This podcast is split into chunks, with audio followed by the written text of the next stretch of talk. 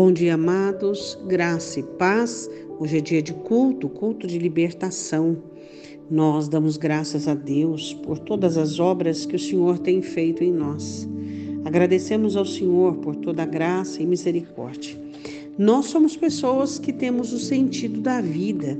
O nosso sentido está no sangue de Cristo, que foi derramado por mim e por você para que nós possamos entender e compreendermos o porquê estamos neste mundo, né?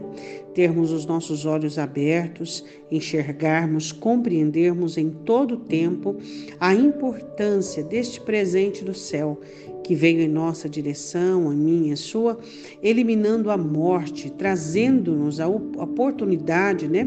E para que tenhamos atitudes e andarmos de cabeça erguida, não é mesmo?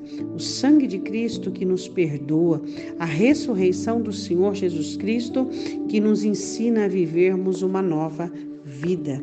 Hoje nós vamos falar sobre a obra do Senhor Jesus Cristo profetizada lá em Isaías. Isaías capítulo 10, versículo de número 27. E acontecerá naquele dia que a sua carga será tirada do teu ombro e o seu jugo do teu pescoço, e o jugo será despedaçado por causa da unção. Nós sabemos que Jesus é, deixou-nos uma herança. Que herança ele deixou? Ele deixou o seu jugo e o seu fardo. O seu jugo é suave e o seu fardo é leve. Resumidamente, eu quero dizer para você que o jugo e o fardo do Senhor Jesus Cristo é a minha e a sua obediência à vontade do Pai. Então, quando eu e você obedecemos a Deus, contrariando a nossa vontade, contrariando o nosso querer, então nós estamos exercendo domínio sobre aquilo que queremos. Isso é o jugo, quando você e eu, é, ao invés de fazermos a nossa própria vontade, estamos fazendo a vontade de Deus. Esse jugo é o jugo devido que devemos carregar. Mas qual é o jugo que Satanás tem colocado em muitas pessoas, né? Quando as culpa, quando as oprime, quando as faz sentir rejeição, amargura. Então, esse jugo, o que, que ele faz? Ele vai minando a força das pessoas. A Bíblia diz que isso corrói como um câncer, né? É, tira, destrói até os ossos. Por quê? Porque o jugo que Satanás coloca ele é uma carga muito pesada e ele vai subtraindo pouco a pouco o sentido da vida. E quando mais a pessoa, quanto mais a pessoa se mexe, quanto mais a pessoa tenta, quanto mais a pessoa ela busca é, em situações, em circunstâncias para poder é, livrar-se daquilo, mais ela se embaraça é, mais ela faz coisas para se embaraçar, para não dar certo.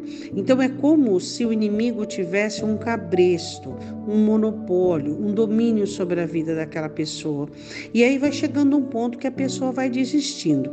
Qual é a única pessoa que consegue, que pode é, quebrar esse jogo? Qual a única pessoa? É o Senhor Jesus Cristo. Ele é o único que consegue tirar esse jugo. Por quê? Porque esse jugo é uma das coisas mais intrínsecas dentro da alma, mais profunda. Ela está lá nessa divisão que diz o escritor em Hebreus. Então, a pessoa ela é comandada por sentimentos de uma forma inconsciente. Ela não tem domínio, é algo muito mais forte do que ela. Então, somente o Senhor Jesus Cristo que pode tirar o jugo da amargura, da rejeição, da tristeza, ah, da falta de sentido de vida, de ressentimento, de complexo. Somente o Senhor Jesus quebra esse jugo. E esse jugo é construído gradativamente desde a infância. Satanás vai montando um quebra-cabeça para que a pessoa fique debaixo do domínio de tais sentimentos. Oremos. Deus, nós sabemos que os teus olhos, eles, ele perscruta a nossa alma e atinge o mais profundo do nosso coração. Tudo que nós queremos, ó Deus, é sermos livres. A liberdade, ela tem preço. O preço é o sangue do Cordeiro de Deus que limpa o nosso pecado. Então nós queremos usufruir e desfrutarmos dessa liberdade. Deus, eu quero te pedir por todo aquele, toda aquela que está debaixo de um jugo, Deus, de um jugo espiritual, de um jugo emocional, que o Senhor venha quebrar este jugo, que o Senhor venha desfazer essa cadeia, meu Senhor.